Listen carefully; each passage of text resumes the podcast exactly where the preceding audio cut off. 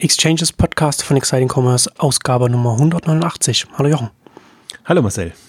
Heute wollen wir über die Zukunft von Otto sprechen. Dass sich ja, du hast es in, du hast ja in einem Beitrag jetzt so ein bisschen so zusammengefasst, wie die Perspektive so ein bisschen aussieht äh, und oder beziehungsweise auch die Herausforderungen, vor denen auch Otto steht.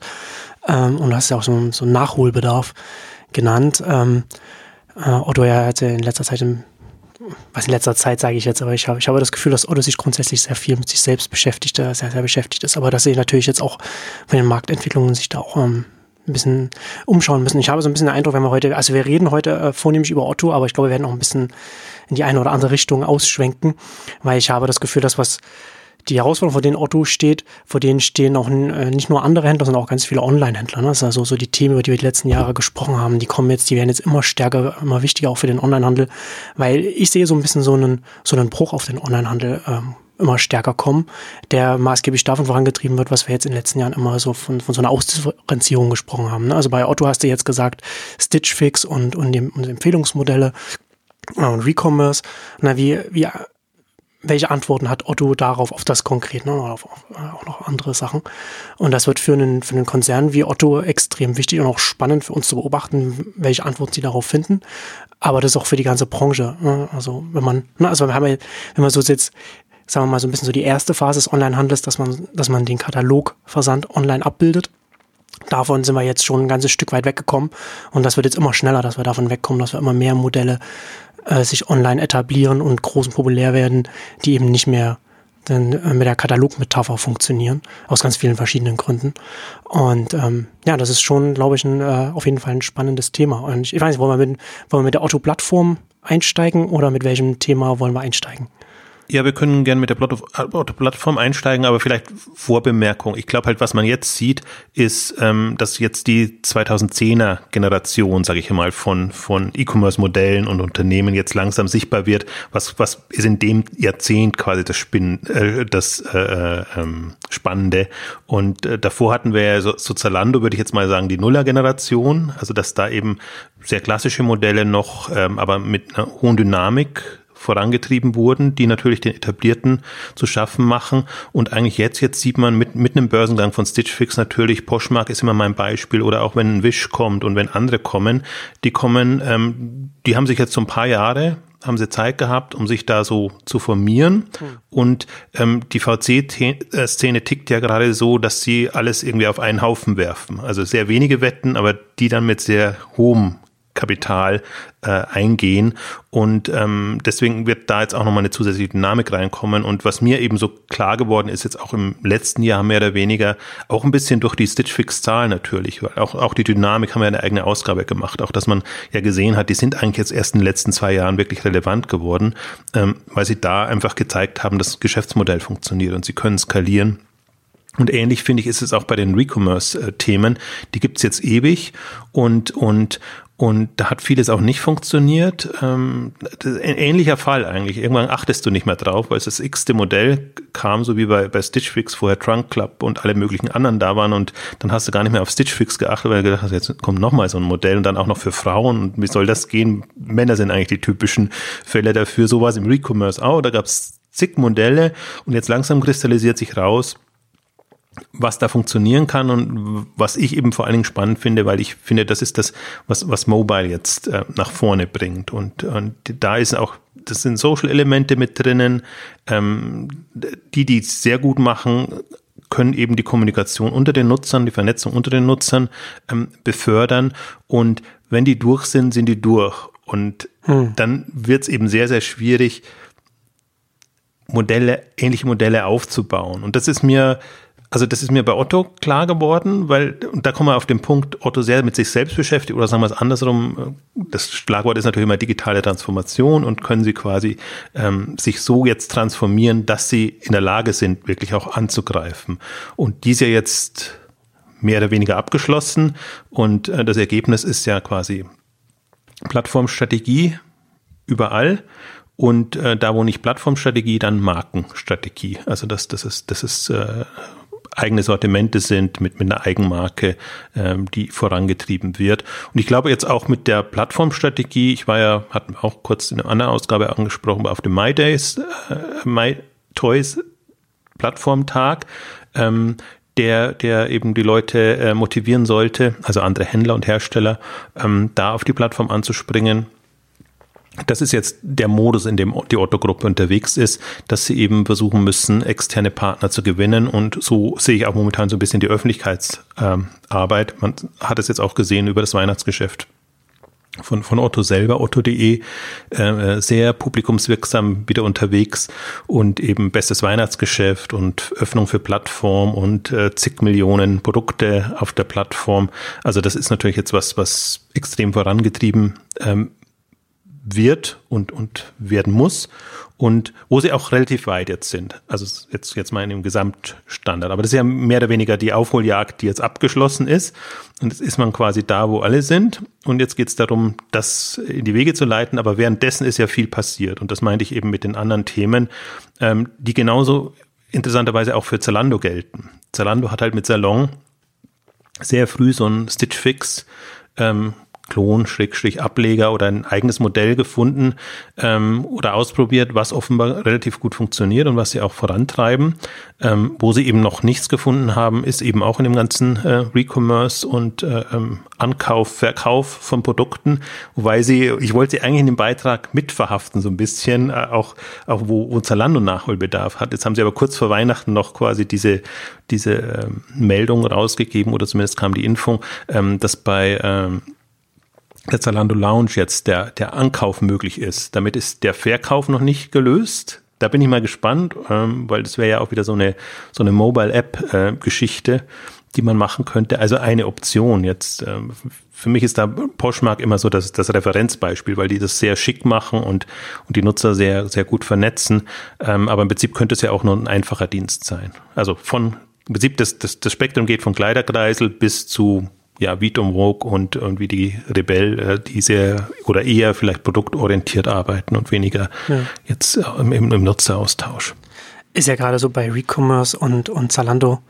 Und es kommt ja dann, das trifft ja auch bei, bei, bei Otto zu, dann auch die interessante Frage, ne?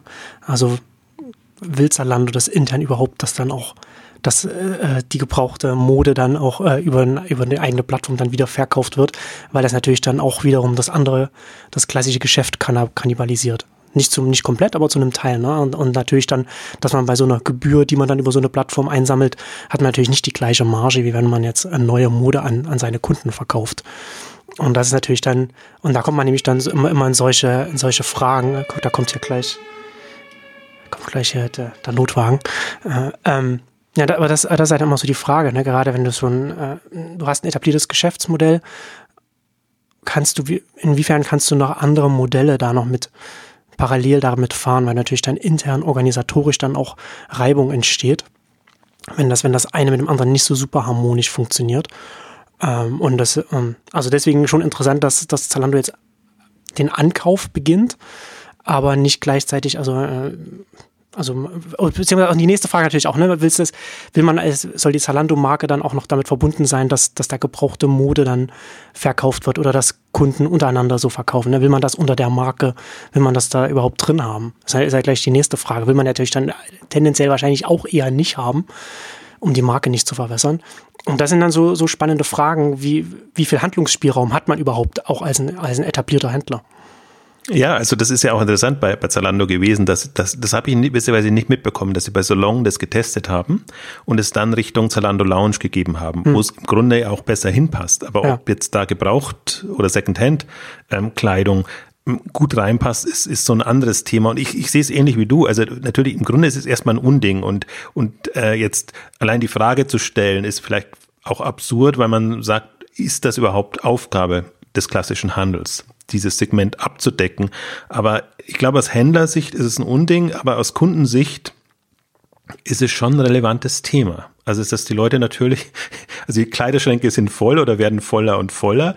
Und man sieht es auch jetzt bei, bei H&M treibt das momentan in extrem voran, dass sie ähm, die in die Wiederverwertung quasi der, der Kleidung gehen. Nicht unbedingt jetzt in Ankauf, hm, Verkauf, hm, okay. sondern dass sie sagen, sie wollen sie recyceln und die machen extrem Promotion da und auch, auch in den Läden. Dass sie Was ja dann wiederum, wiederum gut für die Marke ist. Ja, ja, genau. Also das, das glaube ich ist, deswegen, das, das ist so in diesem, diesem auch, äh, ja, Umweltbewusstsein und, und, und generell in dem anderen Selbstverständnis, in dem die Kunden jetzt kommen, ist das durchaus ein relevanter Part und dieses Jahr von Anfang bis Ende denken einer, einer, eines Produktlebenszykluses quasi, ähm, ist ja durchaus äh, im Zeitgeist. Und die, also aus meiner Sicht, Onliner werden halt prädestiniert, das abzubilden oder, oder sich da Dinge zu überlegen.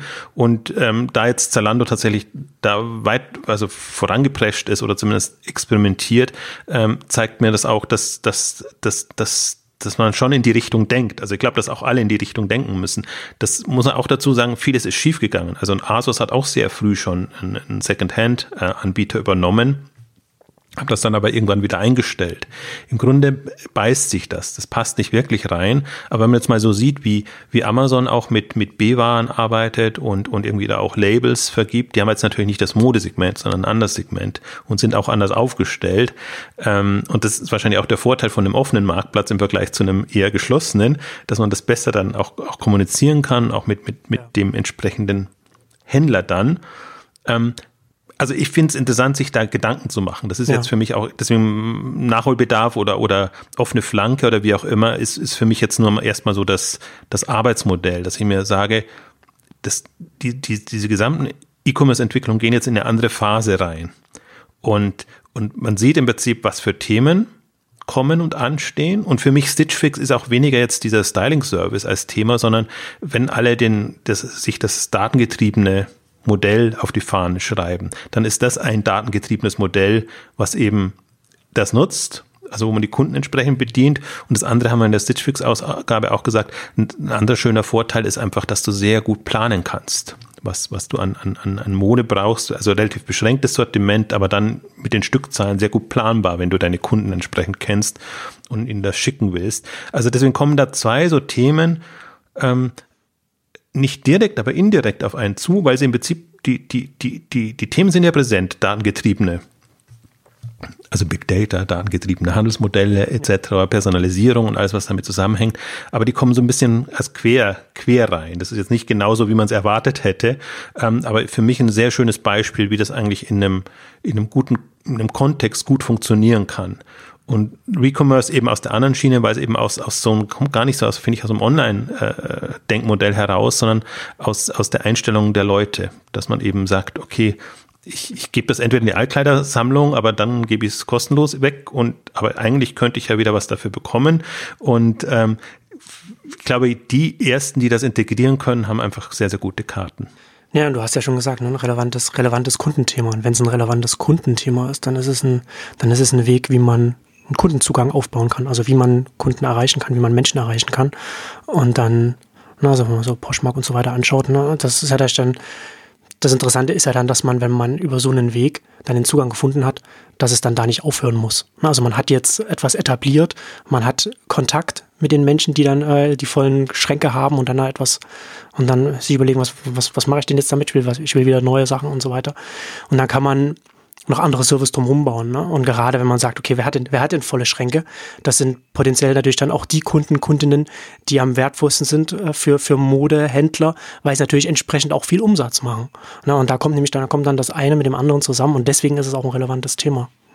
Ja, ich glaube, darum geht's ja auch. Also wie, wie, wie oft kann ich mit einem Kunden in Kontakt kommen? Und Einige versuchen es über Sortimente zu lösen, dass sie sagen, jetzt auch Otto zum Beispiel, die ja sagen, wir gehen jetzt auch durchaus in, in Drogerieprodukte und Themen rein, die uns jetzt vielleicht von der Marge her nicht so viel bringen, aber ähnlich wie Amazon das macht, einfach äh, sehr, sehr häufig gebraucht werden, so dass man einfach immer, also potenziell die Anlaufstelle Nummer eins wird äh, für den Kunden.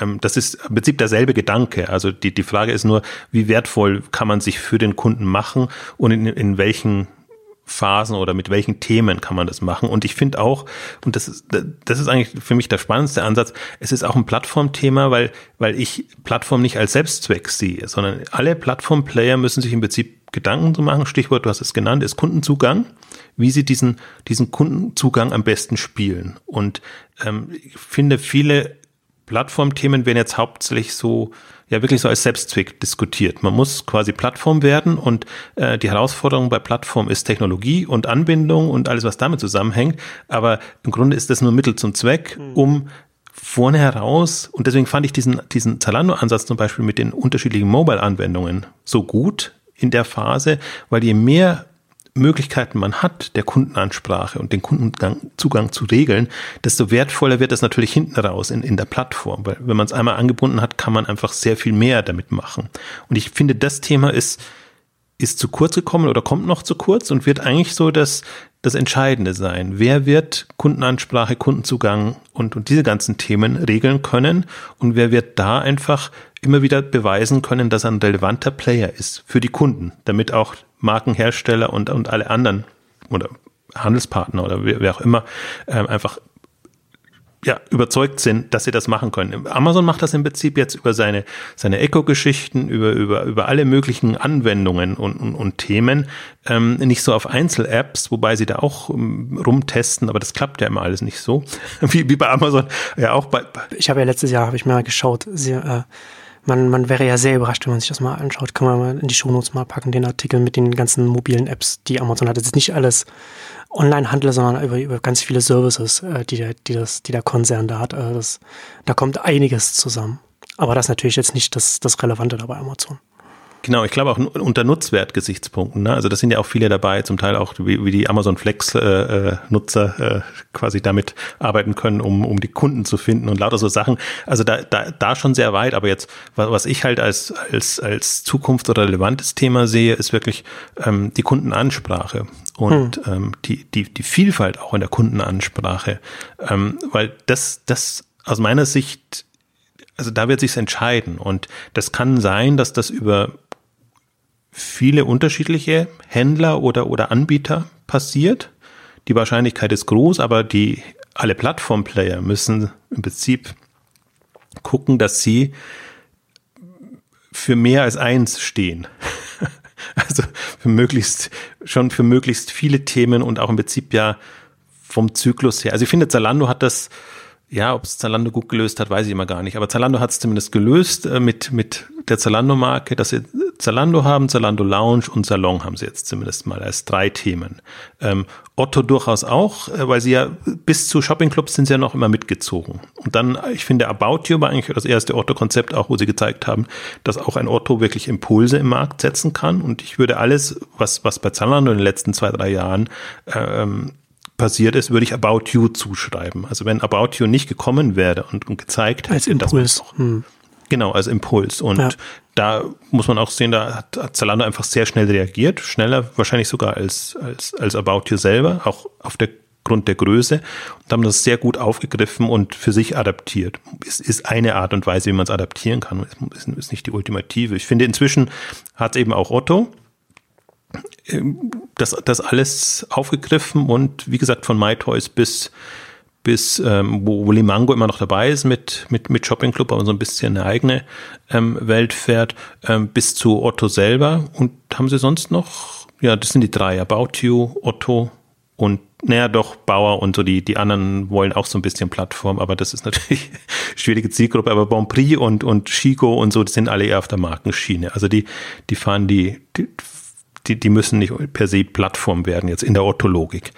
Ähm, und also haben das auch aufgegriffen, viele andere natürlich auch. Das, das war ja der Impuls. Und ähm, jetzt, jetzt ist die Frage, was, was, was passiert daraus jetzt? Und im Grunde könnte man auch sagen, wenn man fies wäre, würde man sagen, About You hat Nachholbedarf, weil eigentlich diese Themen tendenziell About You Themen wären aber muss auch nicht sein. Also ich, ich frage mich halt so ein bisschen, ist das, also bei allen geht das jetzt in die Richtung, dass sie halt ihre Kernmarke nehmen und die versuchen so zu verbiegen, dass sie all diese Themen abdecken können, weil sie es nicht schaffen, zusätzliche Marken aufzubauen, die vielleicht profilierter werden. Das hatte ich an den Gesprächen da auch mit bei Zalando haben wir ja auch ein paar Mal auch hier äh, drüber gesprochen. Das war bei dieser mobilen App-Strategie auch ist intern, glaube ich, sehr stark diskutiert worden, was ist, was wird mit der Zalando-Marke verbunden und, und wie, also, also sehr stark markengetrieben, was man, was man da gemacht hat. Und dann letztendlich auch die Entscheidung dann gewesen, nee, wir wollen die Zalando-Marke äh, lieber stärken und lieber alles über Zalando laufen lassen, als über, über Apps, die jetzt gar nicht, gar nicht direkt mit, mit Zalando verbunden sind und weil wir da das Problem haben, wie, wie etablieren wir die am, am Markt als Zugang, ähm, ja, ist, kann man, kann man äh, so angehen, ähm, aber äh, ist ja, es hat, es hat, es hat alles, es hat jede Richtung hat äh, ihre, ihre Vor- und Nachteile. Ne? Natürlich hat man natürlich, wenn man alles zentral hat, kann man die Ressourcen bündeln und hat dann und hat dann einfach auch die Masse, gerade eine Zalando-App hat einfach die Masse der, der Kunden da. Aber man beschränkt sich natürlich dann entsprechend bei den Optionen, weil man natürlich eine, eine Marke funktioniert nur, solange man sie nicht völlig verwässert. Und, aber wobei natürlich ein, Ama oder beziehungsweise ein Amazon man versucht für alles zu stehen, aber da merkt man dann eben dann auch, auch da, auch das hat eben seine, das hat genauso seine Grenzen wie alles andere auch. Und das ist schon so eine interessante Frage, ne? auch für einen, für einen Otto. Was macht man unter der, unter der Otto-Marke? Wie etabliert ist auch ein About You und, und, und wie, wie, wie weit kann man das ausdehnen?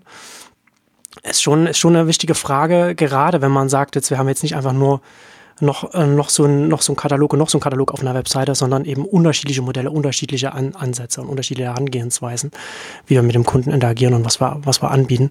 Da funktioniert eben nicht alles unter einem Dach.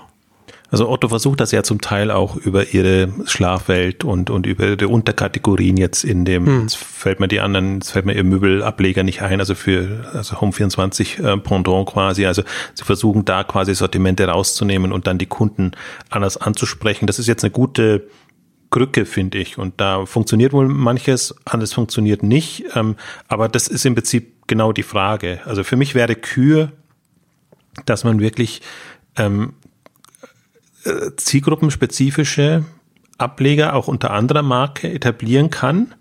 Ähm, das schaffen aber wirklich die wenigsten. Und, und für mich wirklich so das, das, das Kürbeispiel, aber das ist auch alles zugekauft, ist ähm, äh, Facebook, Instagram und WhatsApp. Hm, Quasi drei ja. sehr unterschiedliche Themen zu haben. Aber das sind natürlich dann, das waren dann äh, Übernahmen von bereits erfolgreichen. Ja. Das, das, das ist ja dann auch die Frage, so inwiefern das eine Option für, für ein Otto ist. Deswegen habe ich das auch in, in, dem Artikel einfließen lassen, weil im Grunde passt es überhaupt nicht. Also könnte jetzt ein Otto einen Outfittery übernehmen. Ja. Also so wie sie früher mal ja. äh, Limango übernommen haben, ähm, könnten sie und ähm, einerseits macht, also oder Modomoto, wie auch immer, also einerseits macht Sinn, andererseits deckt es wieder nicht die Frauen ab. Also es gibt auch kein, kein wirkliches, es gibt schon ein, ein, ein Anbieter, der oder ein, zwei, die sich an Frauen alleine wenden jetzt in dem Segment, aber jetzt nicht so was Dominantes wie Stitch Fix. Ähm, und die Frage wäre dann eher, ob man, ob man, ob man das selber stemmt oder ob man es mit dem übernommenen Unternehmen stemmt. Es ist natürlich so, dass wir, so die Beispiele, ne, das ist ja jetzt schon der, schon der Goldstandard, was, was Übernahmen angeht, wo man natürlich da auch immer da äh, dazu sagen muss, ich sage jetzt mal das böse S-Wort, das sind jetzt die Fragen, so wie wäre jetzt bei einem Otto, wie, was für Synergien wären dann da, wenn sie einen Motomoto und Outfittery übernehmen? Bei einem Facebook ist es relativ simpel. Ne? Facebook macht sein Geld mit Werbung und ein Instagram, wenn das an das ganze Werbegeschäft angebunden ist, was es ja jetzt ist, macht es sehr viel leichter, ne? um die Werbekunden da äh, zu bedienen. Und dann ist es auch für einen, für einen Facebook relativ einfach, dann zu sagen, wir haben jetzt das Instagram hier, in, in, also bei WhatsApp läuft ist ja noch keine Werbung, aber bei, bei Instagram es fällt es uns relativ leicht, dann auch diese ganze Organisation, die das aufgebaut hat, auch separat weiter das Produkt, Produkt entwickeln zu lassen und gar nicht einzugreifen, weil wir alles im Backend machen. Wir stellen die Ressourcen bereit und wir stellen dann auch den, die Erlöse bereit, weil wir das einfach an unser, an unser AdTech an, anbinden. Und dann natürlich dann, ne, da, da hat man natürlich dann sofort auch den Mehrwert im Geschäft selbst. Das ist jetzt so bei einem mal gesponsert bei einem, bei einem Otto und, und Outfittery so jetzt nicht ganz so einfach. Natürlich hast du dann auch so Mode, kannst du schon alles, aber inwiefern das sinnvoll ist, dann auch dann zu so etwas zu übernehmen und die Marke weiterlaufen zu lassen, alles und dann auch die Organisation einfach so machen zu lassen und, und im Backend das zu verbinden, das kann Sinn ergeben, aber ob das dann, aber ob sich das dann auch lohnt, gemessen an dem Preis, den man dafür bezahlt, weiß ich nicht. Ja, das ist die große Frage. Also das muss man natürlich irgendwie äh, äh, ja rechnen, aber auch in Potenzialen rechnen. Also ob, ja. heute wird sich auf keinen Fall rechnen, sondern die Frage ist ja eher, äh, also will man nochmal so einen Kraftakt wagen und so ein About You auf die Beine stellen? Also sprich einen, einen, ist auch ein Kraftakt, einen, Stitch, ja. einen Stitch Fix quasi im, im Otto-Umfeld, was ich glaube sein muss, weil, weil das ist, das ist eine Thematik, die im Grunde muss man sie können ähm, die, die, die, alle Themen, die damit zusammenhängen. Personalisierung, die Datengetriebenheit, irgendwie auch die Sortimentierung, ähm, weil das ein komplett anderes Modell ist. Also das ist ein bisschen, ähm, für mich ist dieses Thema so ähnlich wie die Shoppingclubs. Ich finde, äh, einen Shoppingclub muss man dabei haben, weil es halt ein anderes Modell ist und ähm, mal wird er vergewaltigt, mal weniger vergewaltigt. Also äh, wenn er halt nur als Outlet verwendet wird, ist, finde ich, ist es unter Wert geschlagen. Manche machen es trotzdem, aber ähm, das ist halt eine andere Kundenansprache, anderes Modell und, und in, in diesem Kontext jetzt Plattform Kundenansprache finde ich, gehört das dazu. Also muss man bei den wesentlichen Themen dabei sein. Ähm, oder oder ja, oder man sagt, man ist Spezialist, aber dann, äh, was ist Spezialist und Plattform, das ist auch wieder, das beißt sich dann auch wieder. Also muss man dann Plattform sein, wenn man, wenn man Spezialist werden will. Ähm, und deswegen fand ich das jetzt auch von, von deinem Beispiel jetzt, wo, wo fängt Synergie an und wo, wo hört sie auf? Also das, das sehe ich jetzt bei Facebook in dem Kontext schon Teil als der, der Plattformlogik, sozusagen, dass ich sage, ich habe hab so, ich sehe mich als Plattformplayer und ich weiß auch meine Nutzer, tummeln sich sehr unterschiedlich äh, auf, auf unterschiedlichen Themen. Und was, was ja an, an Facebook faszinierend ist, das ist ja auch sehr unabhängig laufen lassen. Dass ein WhatsApp und ein Instagram ja in dem Sinne nicht integriert sind mit, mit Facebook und dass es sogar Facebook Messenger gibt, obwohl es WhatsApp ähm, gibt. Also das, das, das finde ich ja äh, das äh, Bemerkenswerte eigentlich an, an, an der Logik, weil im Grunde das widerspricht dieser Synergie. Äh, Logik und das also wir haben es an, an, an Rakuten ja durchdiskutiert, die das jetzt alles sehr, sehr, sehr zusammenziehen und alles unter einem Namen machen und das hat auch wieder was, was für sich, aber, aber ob das so zielführend ist, weiß ich nicht. Also ich bin eher so für lockere äh, Zusammenhänge. Und ähm, wenn ich jetzt mal Amazon sehe, also Amazon hat ja auch vieles nicht geklappt. Die haben jetzt im letzten Jahr Diapers zugemacht, die haben bei VIP zugemacht, die fahren bei Woot zurück. Sie haben aber immer noch, das unterschätzt man auch immer noch einen Zappos und sie haben einen Stylebob, dass sie, dass sie weiter äh, ähm, fahren lassen für ihren Modebereich. Warum auch immer. Also sie haben, haben schon Endless zugemacht und ihre ganzen Schuhableger ähm, wahrscheinlich weil sie Zappos dann irgendwann hatten, ähm, haben aber jetzt noch ihre, diese beiden quasi Modeseiten, obwohl sie Amazon Fashion so extrem vorantreiben.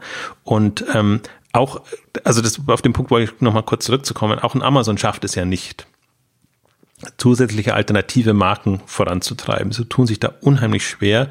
Und deswegen, ich neige fast inzwischen dazu, das ist so meine Arbeitshypothese, dass das Zukaufen wahrscheinlich der bessere Weg ist. Etwas, was schon einen gewissen Anklang findet, mit reinnehmen. Das muss weiterhin unabhängig laufen lassen können, also muss laufen können, muss für sich funktionieren und laufen. Es, es muss aber irgendwie eine Befruchtung erfahren können. Also irgendwie eine, eine, eine, ein Zusatznutzen muss schon da sein, dass es jetzt in dem Konstrukt, und sei es jetzt die Otto-Gruppe oder About You, sei es jetzt Zalando und, und alles, was damit zusammenhängt, ist, ich bin auch gespannt, ob bei Zalando dieses Jahr, bis jetzt haben sie sich ja immer sehr weit weggetan, wirklich kundenorientierte äh, ähm, Dienste zu übernehmen, also bis auf Kicks haben sie übernommen. Das würde ich jetzt fast da mit reinnehmen. Aber, das muss irgendwie unter dem ganz anderen Grund äh, passiert sein. Also haben hauptsächlich Technologieübernahmen jetzt gemacht. Und ähm, das ist ja interessanterweise auch was, was jetzt äh, Otto wieder angekündigt hat. Also Otto hat ja also ich habe es ja in dem Beitrag bisschen fies An Ankündigungsweltmeister genannt, aber so, ich finde, so ist es bei Otto tendenziell auch immer, dass, dass sie dann wieder quasi auf Angriff machen, aber eher mit großen Versprechungen, was jetzt Umsätze, Umsatzziele angeht und was potenzielle ähm, Investmentsübernahmen angeht. Und bei den Investmentsübernahmen tun sie sich auch sehr weg von den kundenorientierten Angeboten und gehen eher, sagen eher, wir wollen in Dienstleistungs-Service-Themen reingehen. Da haben sie auch einen eigenen Bereich jetzt wieder neu gegründet. Und das ist dann immer, hört man aus den Interviews dann heraus, da wollen wir immer dem stationären Handel helfen. Also der Tenor ist ja aber auch bei Zalando so und ja, da wollen wir nicht dem anderen Onlinehandel helfen, was, was ich immer sehr kurios finde, sondern da sind wir als die großen Online-Kings und Queens ähm, diejenigen, die dem stationären Handel auf die Beine helfen wollen. Dann kommen dann lauter so Services halt da. Und ich, ich finde das immer so die, das, das sind für mich immer die falschen Services, weil die auf einen, auf einen, auf einen schrumpfenden Markt äh, zielen. Und das, das, also ich sehe die Notwendigkeit und ich sehe auch das Potenzial, aber ich sehe die Zukunft nicht. Also wo soll das hinführen, wenn man jetzt solche Services für die Nachzügler und alle, die es halt bis jetzt nicht geschafft haben, äh, etabliert macht? Da ist es doch viel, viel besser und Zalando hat auch einige Investments in dem Bereich jetzt gemacht, was eben in Richtung Marktplätze angeht, was in Richtung ähm, Großkundengeschäft angeht. Ähm, das sage ich ja, also das sehe ich jetzt auch bei überall noch nicht so richtig, wo da der große Hebel ist, aber das, das sind schöne mögliche Übernahmen, wenn man jetzt auf diesen Technologie- und Servicebereich steht. Ähm, ich glaube aber nicht, dass es, dass es an, an anderen Übernahmen vorbeigeht. Und ich fand es zum Beispiel auch ganz erstaunlich, weil, also führt ein bisschen weg, aber ist ja auch jetzt passiert, diese Style Fruits, äh, das plötzliche Style Fruits aus. Also was, was jetzt andererseits auch wieder nicht überraschend kommt, aber was, was ich überraschend fand, dass, dass das jetzt kein, keinen anderen Abnehmer mehr fand. Zwei potenzielle Kandidaten wären für mich gewesen.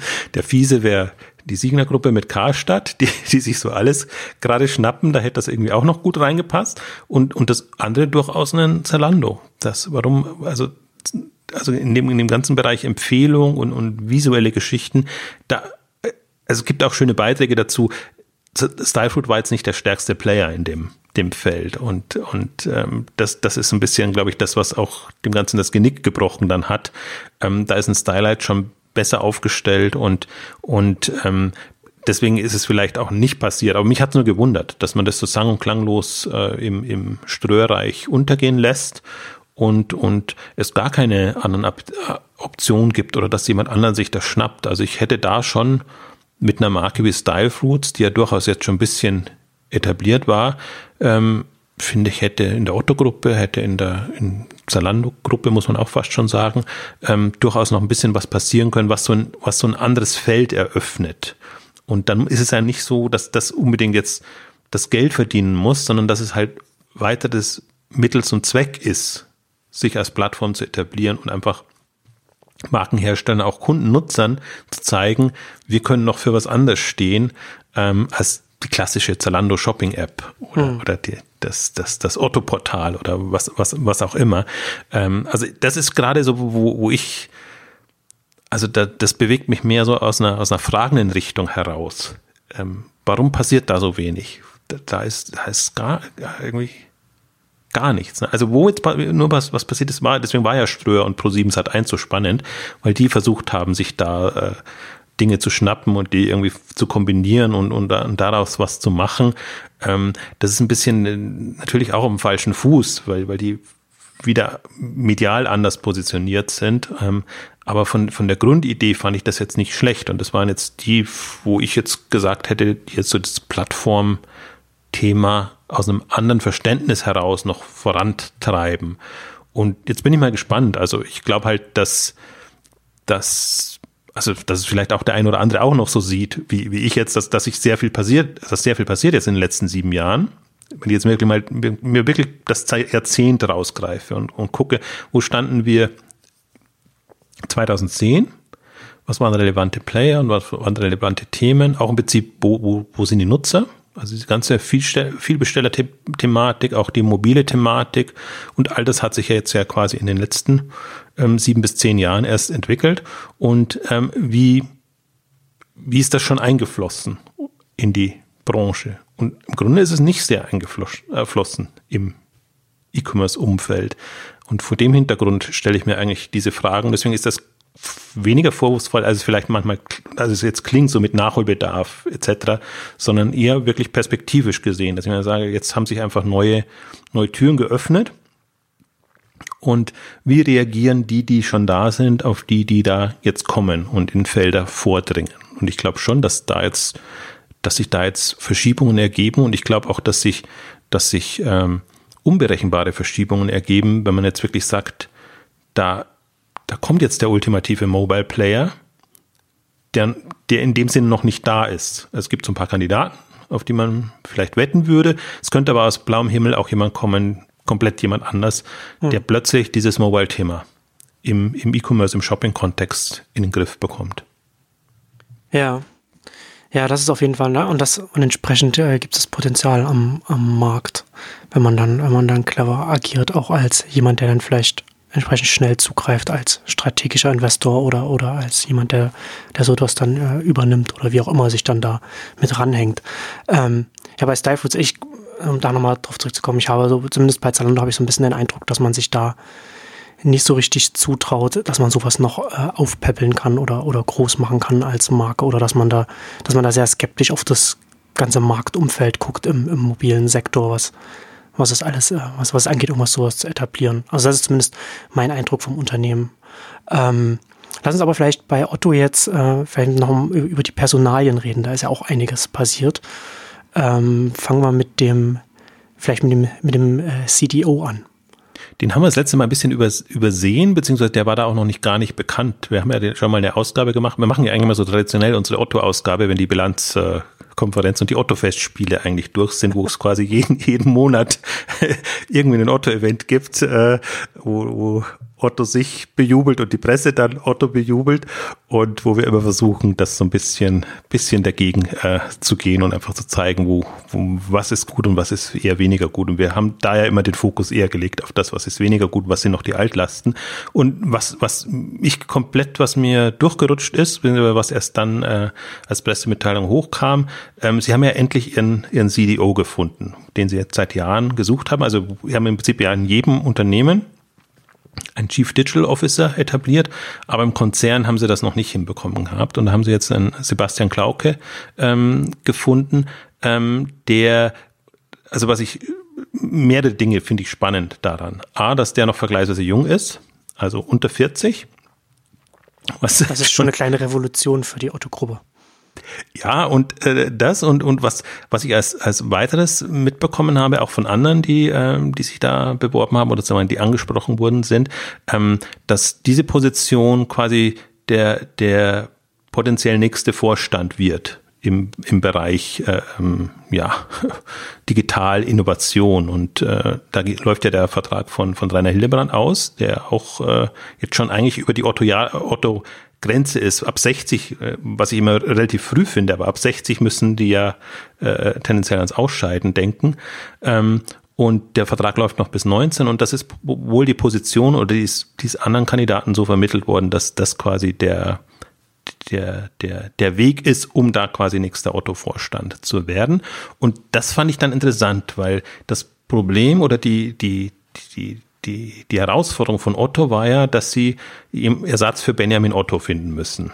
Und äh, der ja nicht in den Vorstand will, sondern als in Anführungszeichen gestaltender Gesellschafter sich äh, positioniert hat und ähm, quasi eher so eine, ja, von der Seite äh, äh mitmischen will und nicht in einer aktiven äh, Managementrolle.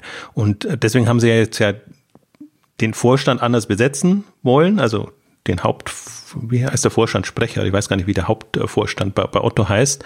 Ähm, das hat jetzt Alexander Birken ähm, übernommen, ähm, aber der ist jetzt auch nicht mehr die Generation, die digitale Generation, sage ich jetzt mal. Ähm, das heißt, jetzt haben sie im Prinzip da eine Lücke gehabt und dann fand ich eben spannend, dass jemand, der jetzt eben, glaube 37, äh, hm, 37 ist er, ja.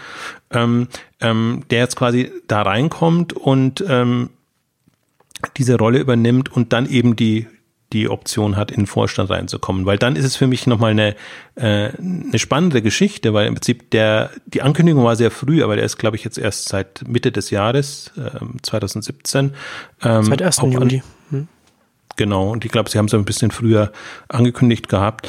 Und ähm, deswegen, der müsste ja, also A ist der für diese ganzen Themen verantwortlichen Zuschauer. Momentan ist er so ein bisschen Schatten von, von Rainer Hildebrand. Sieht man auch ja, bei, bei, auf, der, ja. auf dem äh, Project A Portfolio Day. Das wäre das wäre so ein bisschen so meine Frage jetzt auch so noch so gewesen. Äh, das, darunter lässt sich ja viel zusammenfassen, aber was versteht denn die Otto-Gruppe unter Chief Digital Officer? Weil für eine Otto-Gruppe ist Digital könnte auch Chief Business Officer sein. Also ich, äh, was ist die Abgrenzung? Was heißt das, dass man dann Richtung äh, neue Geschäftsfelder äh, aufbauen, Innovationen oder, oder, oder was fast, oder was versteht die Gruppe darunter? Genau das. Also hm. eben, ich dachte auch, das wäre eigentlich eher so jemand, der eher so technisch unterwegs ist. Also ist nicht CIO und, und, und CTO hm. schon gleich gar nicht, aber, aber CIO, ja. da ist für mich immer so eine so eine Grenze drin. Also nicht der, der die, die Technologie ins Haus bringt und, und, und äh, alles digitalisiert quasi, sondern schon der, der der Richtung digitale Geschäftsmodelle ähm, überlegt und macht. Und ähm, Sebastian Glauge hat ja eine durchaus interessante Karriere äh, hinter sich, also klassisch Berater, dann Startup gemacht, ähm, dann ähm, BCG hat jetzt so ein, so ein äh, ja so eine Mischung aus äh, Beratung und, und Inkubator gehabt, wo sie unterschiedliche Unternehmen ähm, beraten, schrägstrich an die Hand genommen haben, um eben Projekte voranzutreiben. Also da auch nochmal mit Konzernen quasi oder mit, mit Unternehmen ähm, dann eben neue Modelle entwickelt hat. Insofern schon interessanter, interessant, dass so jemand jetzt dann quasi in den Konzern kommt und aber da genau solche Aufgaben im Grunde hat. Und ich bin jetzt mal gespannt, ob, ob man und was man äh, spürt da. Also im Prinzip müsste ja jemand, der da reinkommt, sehr schnell agieren und, und, und reagieren und einfach ähm, verdeutlichen, dass, also sei es, dass da jetzt ein anderer Wind weht oder sei es, dass man irgendwie ja, Signale sendet, was, was denn das für Themen wären. Ähm, bis jetzt kam noch nichts, aber das ist jetzt auch alles, sag ich mal, halbes Jahr ist jetzt auch keine, keine große Zeit, aber im Grunde müsste jetzt ja dann langsam eine Strategie reifen und dann müsste man gucken. Deswegen fand ich, finde ich es jetzt spannend, auch in dem Kontext einfach sich das zu überlegen. Also muss man in neue Geschäftsmodelle reingehen. Äh, was heißt jetzt Plattformstrategie wirklich jetzt mal? Jetzt haben wir quasi die Pflicht erledigt. Was, was ist die Kür, die dann kommen muss? Also geht man den Weg weiter? Ja oder, oder, oder justiert man das nochmal? Ähm, versucht man, also was mir bei, bei der Otto-Gruppe ja noch fehlt, deswegen meinte ich auch so ein bisschen mit About You und Project A waren jetzt so die letzten wirklich, sage ich mal, größeren Signale, die man hatte. Aber das ist jetzt auch schon, also der Beginn ist fünf Jahre her. About You hat zwar erst dreijähriges gefeiert oder ein bisschen länger als drei Jahre, aber die haben natürlich sehr viel Entwicklungsphase davor gehabt. Und, und seitdem kam eigentlich nicht mehr äh, so wirklich viel. Und da bin ich jetzt mal gespannt. Also da, da, da, ähm, da wäre halt ich wieder hellhörig, wenn ich sehe, okay, da kommt jetzt doch ein bisschen frischer Wind rein. Und das ist jetzt vielleicht jemand, der da wirklich ähm, was bewegen kann, auch was ja auch erstaunlich ist bei Otto ähm, oder generell, also generell jetzt momentan sehr erstaunlich ist bei Otto, dass sehr viele von außen kommen.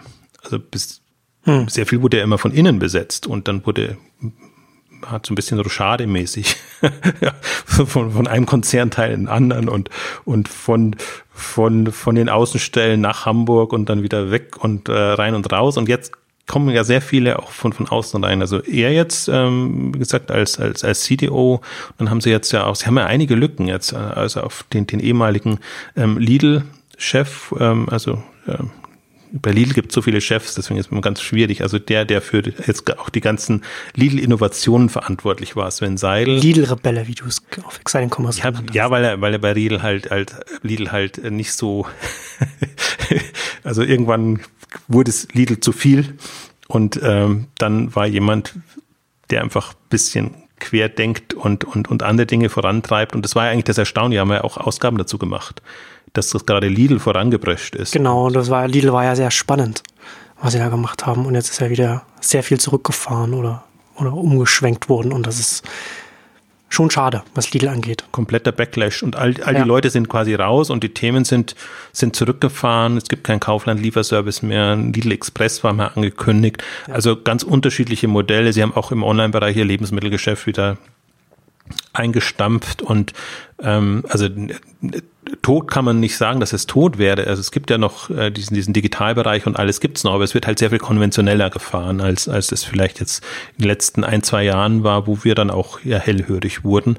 Ähm, also so jemanden holen sie jetzt dann als, als äh, Multi-Channel-Retail-Chef. Äh, also der ist dann eher wieder für, für die stationären also ist ohne erstaunlich. Also sie haben es jetzt sehr zurückgefahren. Das, bei Otto spricht man kaum mehr von Multichannel, ähm, sondern die die Online sind eigentlich Onliner und die stationären sind stationäre. Und und das, aber sie haben immer noch ihren Multichannel Retail.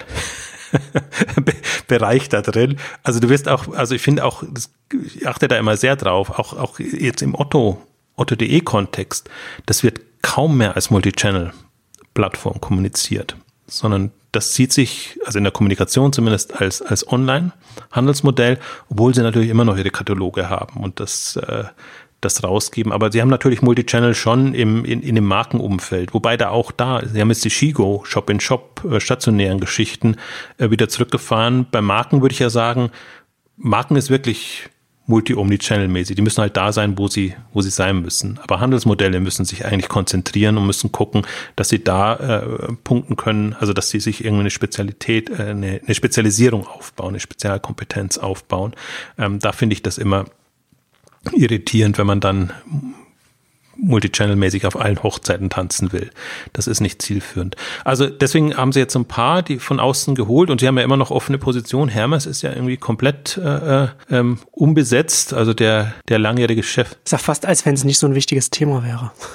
Ja, das ist immer ganz, ganz erstaunlich, dass es dann kollabiert, wo, wo, wo ja Otto eigentlich immer den Ansatz verfolgt und das ja auch so macht, dass sie langfristig planen und, und so, so, so Übergangsphasen haben, aber das ist jetzt öfters mal schiefgegangen. Hm. Also Benjamin Otto war dann plötzlich nicht verfügbar als, als Vorstand, wo er doch eingeplant war und bei Hermes genauso, da haben sie ja schon Nachfolger im Prinzip gehabt und auch, auch, auch, auch ihn sich qualifizieren lassen und plötzlich war er weg.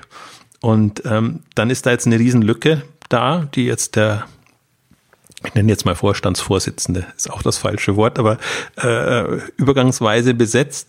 Und ähm, auch da ist offen, wer das übernimmt. Da würde mich halt sehr, ich blicke bei Otto nicht so durch, dass ich immer nicht weiß, ob, ob Leute abgesetzt werden, weil sie zu progressiv oder zu wenig progressiv sind. Bei, beide Möglichkeiten äh, gibt's.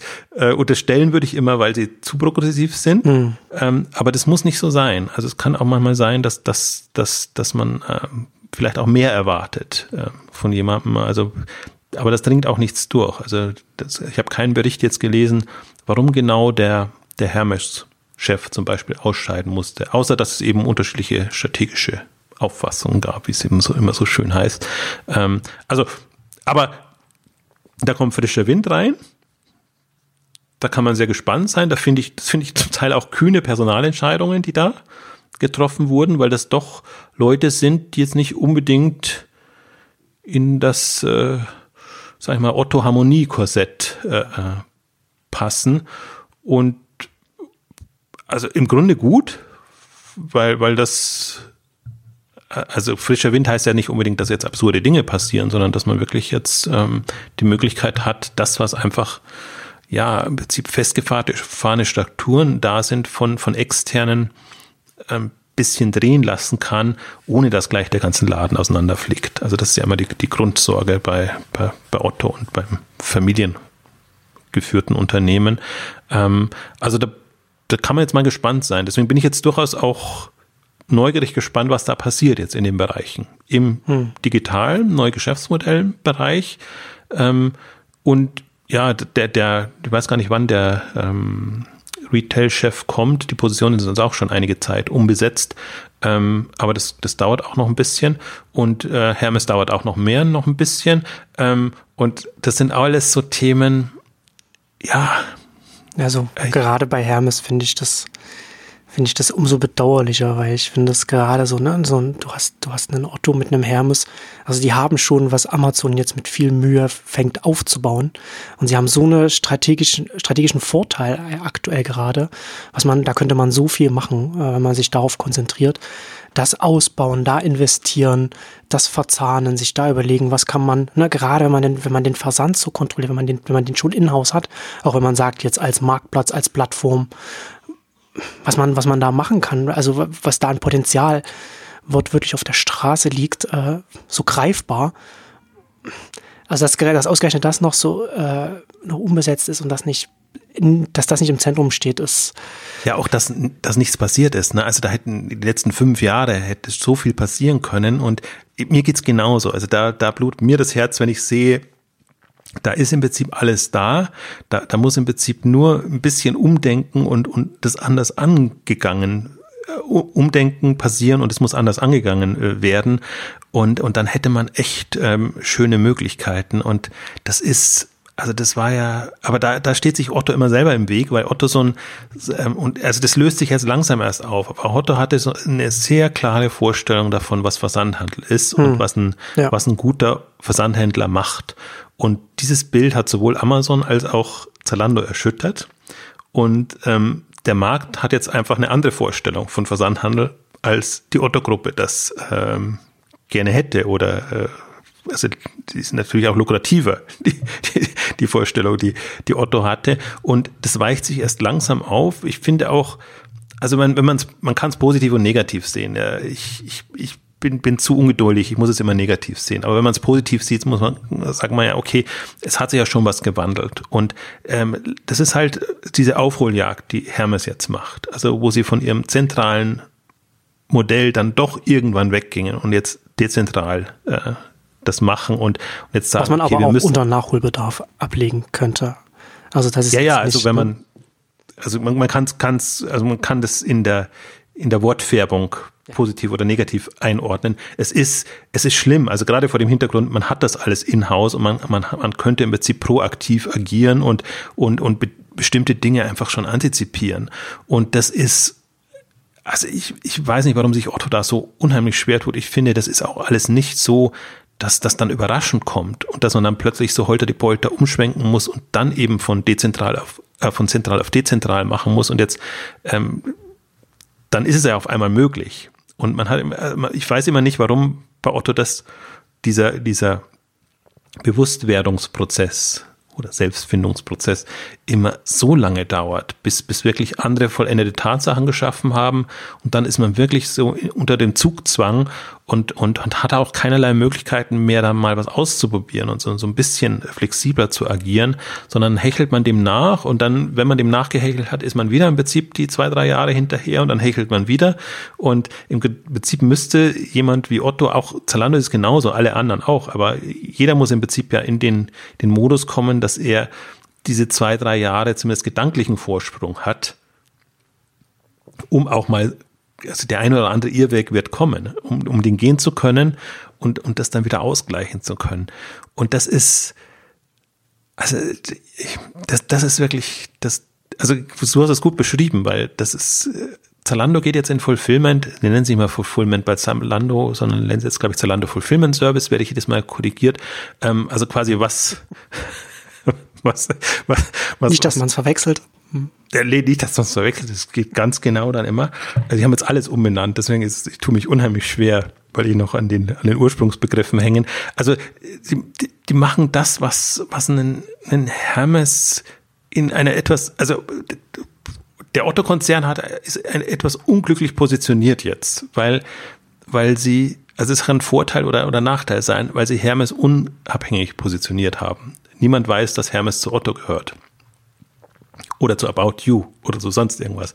Jeder weiß bei Amazon Logistics, dass Amazon Logistics zu Amazon gehört. Ja. Und jetzt ist halt die Frage, ähm, was ist geschickter? Ähm, und also es muss Otto für sich selber lösen, aber die, die, es, man kann ja auch zweigleisig fahren. Also es ist, im Grunde widerspricht ja nichts, ja. dass man jetzt auch sagt, man, man macht neben Hermes noch einen, ich, ich bin, bin so kein so. Da kommen wir ja wieder zu unserem, wie zum Beispiel, was wir früher vorhin äh, in, bei, bei Apps und Plattformen drüber gesprochen haben. Ne? Also eine, eine Backend-Plattform und was dann nach, nach außen hin zum Kunden hin gezeigt wird, kann man ja auf der Backend-Plattform können ja unterschiedliche Sachen laufen, unterschiedlich gebrandet.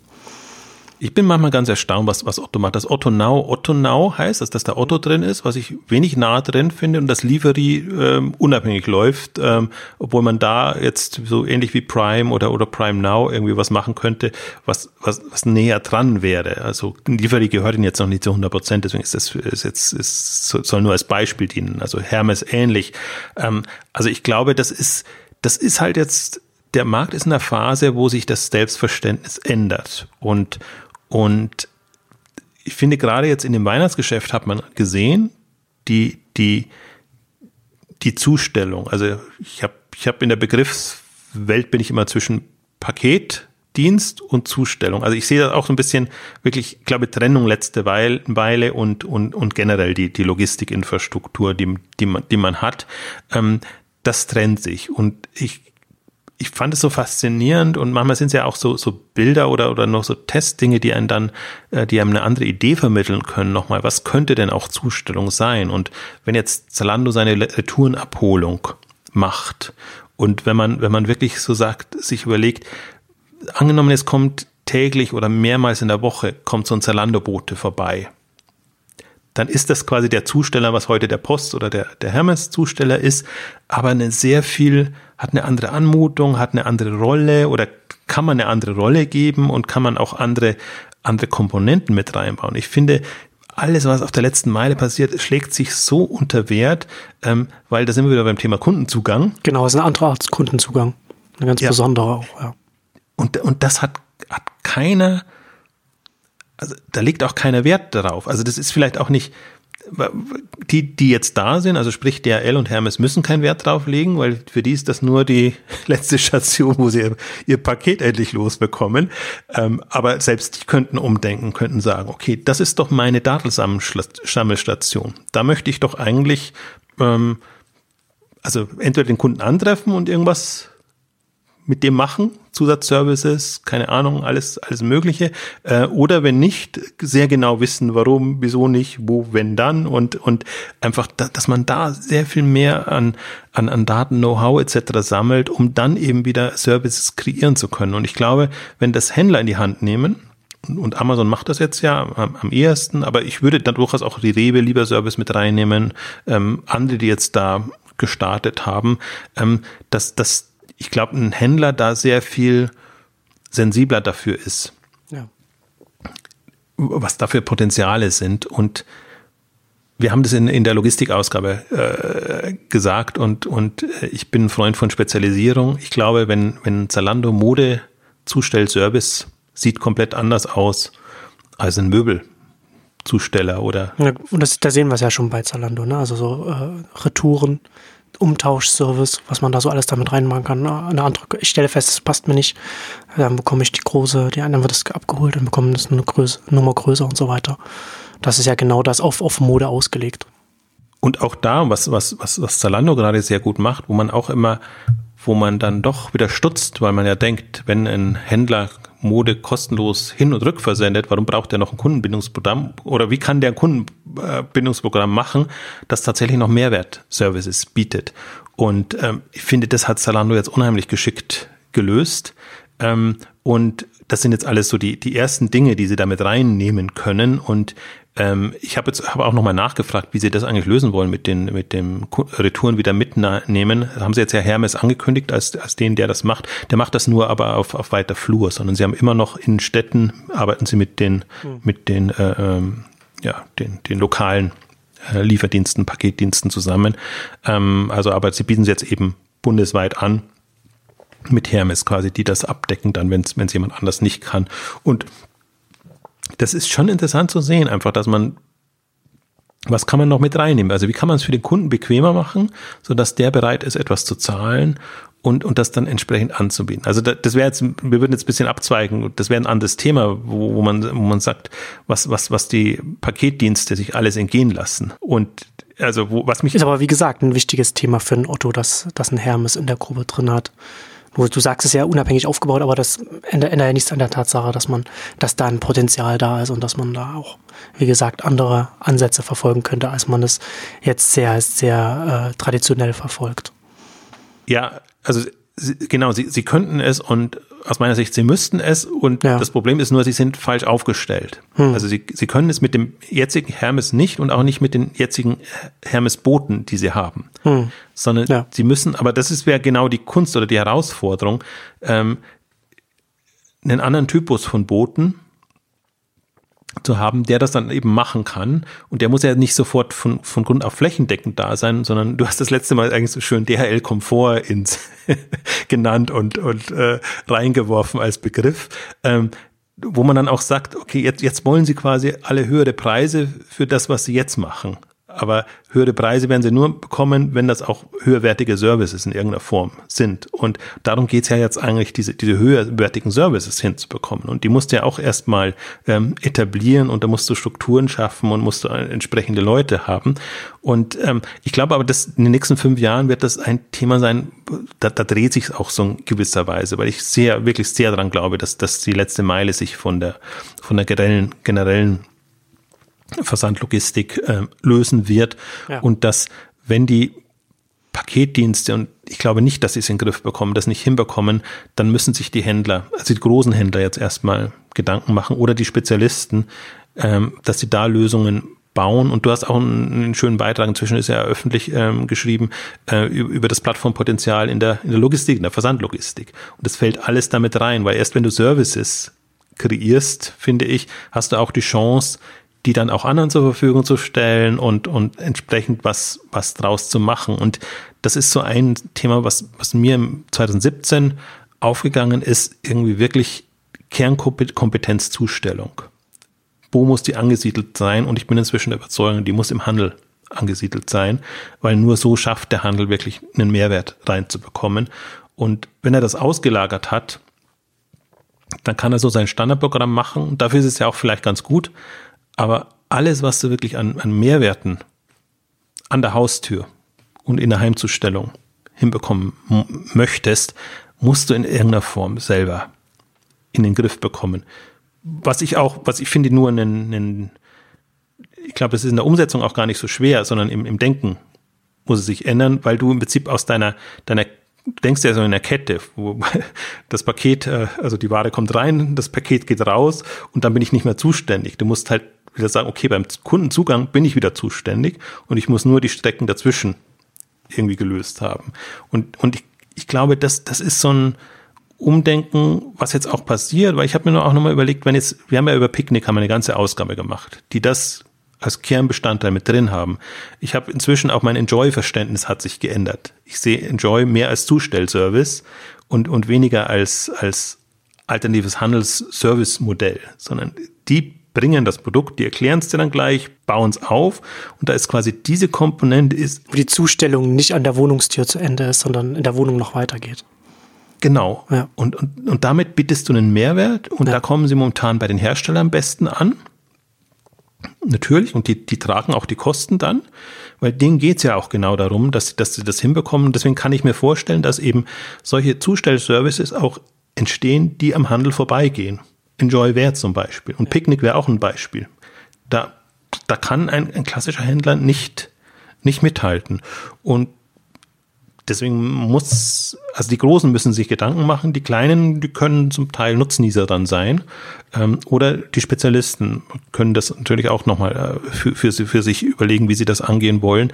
Aber ich sehe da einen unheimlichen Hebel drin. Also gerade in der Marktdynamik, wenn ich die Marktdynamik sehe. Ähm, und ich bin gespannt, ob die Hermes, DRL, DPD, GLS und wie heißen die Braunen? UPS. um sie alle zu nennen und niemanden benacht, zu benachteiligt mal. Braunen. Ich weiß nicht, ob sie sich darüber freuen.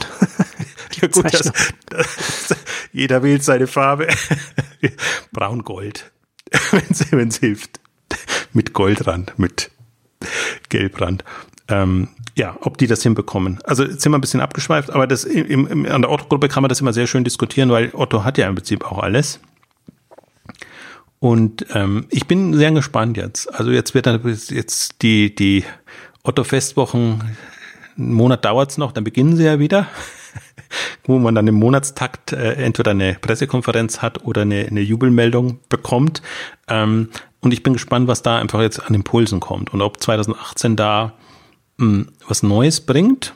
Also sie werden auf jeden Fall sehr, sehr öffentlichkeitsoffensiv offensiv unterwegs sein, weil sie ja ihre Plattformthemen auch kommunizieren müssen und wollen und auch da die, die Partner finden müssen, ähm, haben das auch, ich glaube auch, dass sie da offene Türen einrennen. Der, der, der Punkt ist eher nur, also ob sie, also gemessen werden sie natürlich am Marktwachstum. Wer da mit fünf Prozent Wachstum kommt, der wird jetzt nicht als, als wahnsinnig attraktiver Plattformplayer da sein, wenn die anderen 20 Prozent oder 30 Prozent wachsen. Also ich bin gespannt, ob sie da noch äh, weiterkommen oder ob sie da nicht eine andere Dynamik an den Tag legen werden. Also About You hat, hat, ist nicht das Thema, die, die haben das eh, ähm, die sind da nochmal in einem anderen Modus weg, unterwegs, aber vielleicht sind dann die, die, die spannenden Player. Und wo wir beim Thema wären, noch kurz ähm, Apropos Ausblick. spannende Player. Apropos spannende Player, da haben wir eine schöne Konferenz, die wir ankündigen können, wo eben unter anderem auch About You da sein wird. Diesmal wieder Tarek Müller und vielleicht auch Sebastian Betz, weiß ich noch nicht genau, weil die ja auch ähm, ihre Technologielösungen jetzt haben in, in dem Umfeld.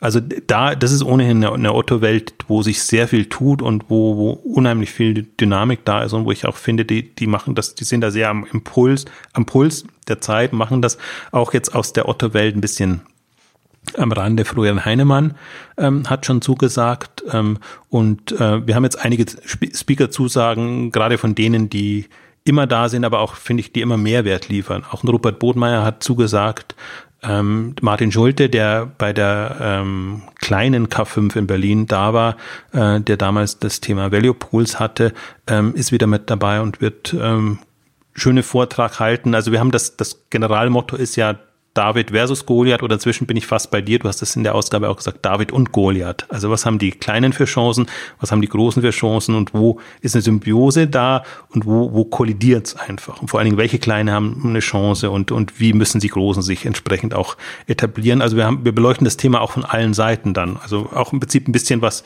wo müssen sich auch die Großen bewegen, damit sie attraktiv werden für Kleine, ist ja auch ein Thema. Ähm, also auch der Marcel Ben-Döpke wird diesmal einen Vortrag halten dazu, auch zu, zu diesem Thema. Insofern, ähm, ja, das mal so als, als Teaser-Ankündigung. Momentan gibt's noch Tickets ähm, im Frühbucher-Tarif, 299 Euro, relativ, äh, also nicht mehr lange für, für Händler. Und äh, generell versuchen wir auch dieses Jahr wieder günstig bei den Tickets zu bleiben. Das ist ja eigentlich eh immer die, die ähm, ja, also ich finde, für das, was wir liefern an, an, an, an Speakern, auch an, an, an Mehrwerten und auch an, an, an der Größenordnung, in der wir sind, haben wir wirklich immer noch sehr, sehr überschaubare äh, Preise. Also wir freuen uns über alle, die dabei sind und ähm, 3. 4. Juli äh, 2018 ist die K5 Berlin und ja, das Thema David versus Goliath, Goliath, wobei da alles drunter ist. Für mich ist da klein versus groß, die Vielfalt im, im Handel und durchaus auch Plattformstrategien. Ähm, aber Plattformstrategien hatten wir groß als, als Thema im letzten Jahr. Diesmal geht es uns mehr darum, auch zu zeigen, wie reagieren äh, die Unternehmen unterschiedlicher Größenordnung äh, da. Also von Händlern, Herstellern, ähm, alle, die in dem Bereich relevant sind. Genau. Und damit kommen wir zum Ende unseres großen Otto-Updates. Vielen Dank fürs Zuhören und bis zum nächsten Mal. Tschüss. Tschüss.